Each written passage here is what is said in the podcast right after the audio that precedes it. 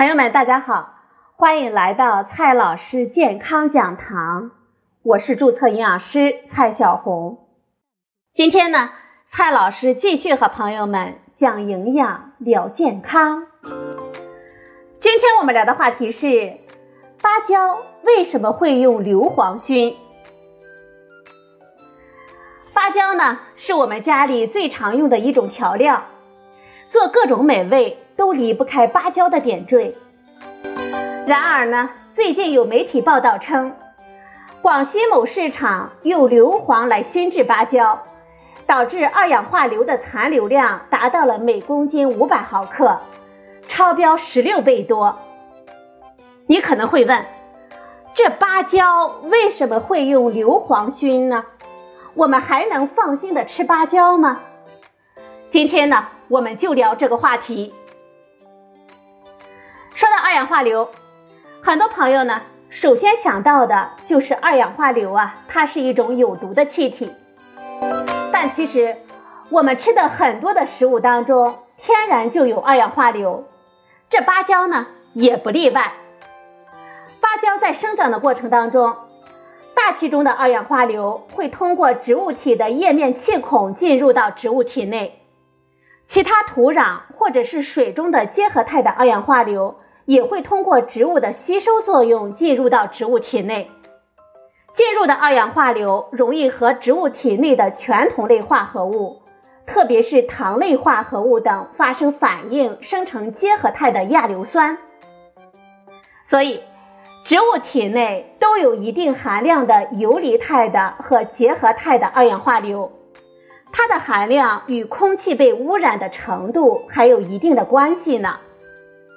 另外，品种差异、栽培方式以及生长环境也会对其体内二氧化硫的含量产生一定的差异。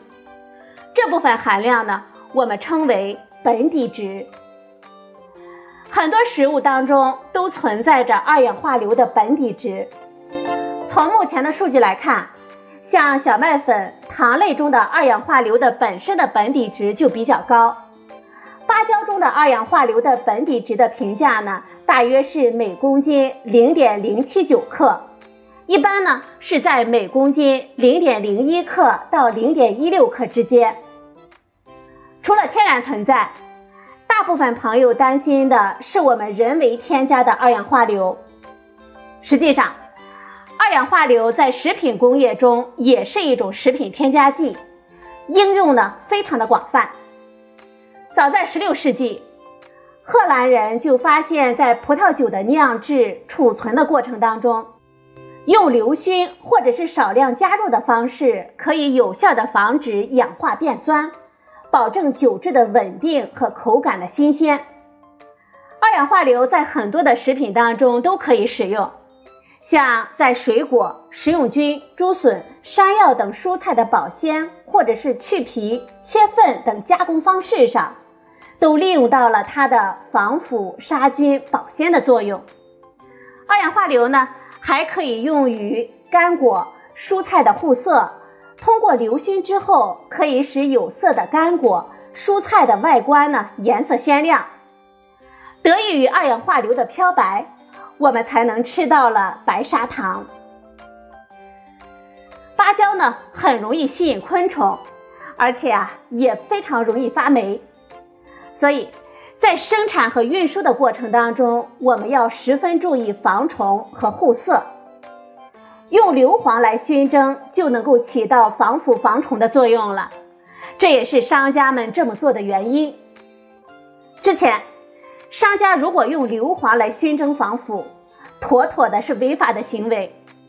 但是呢，在二零一九年的五月二十号，国家卫生健康委发布了关于弯曲乳杆菌等二十四种三新食品的公告的公告里。里面扩大了硫磺作为防腐剂的适用范围，增加了芭蕉。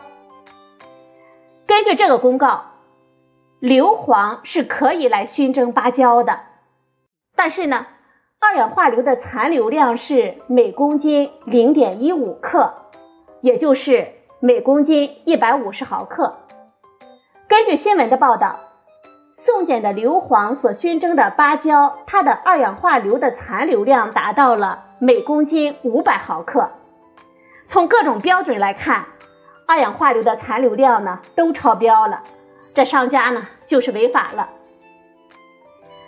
你可能会问，我们还能放心的吃芭蕉吗？我们国家有一个研究。对常见的二十七种食品当中二氧化硫的残留的风险进行了分析，结果发现，腌制的蔬菜、蔬菜罐头、仅限竹笋和酸菜，还有水果干类以及食用淀粉这四类食物，是我们二氧化硫摄入最多的四种食物，残留量呢也比较高，但是总体的风险依然在我们人体可以接受的范围之内。平时呢，我们吃的芭蕉呢非常的少，芭蕉呢一般是作为调料来食用的，我们用的时候呢也就几个而已，而且二氧化硫是非常容易会挥发掉的，我们用芭蕉来烹调菜肴的时候，基本上呢也没有什么残留了。生活当中，我们建议大家呢。通过正规的超市或者是电商平台来购买正规厂家生产的产品，避免购买散装的芭蕉。好了，朋友们，今天的节目呢就到这里，谢谢您的收听，我们明天再会。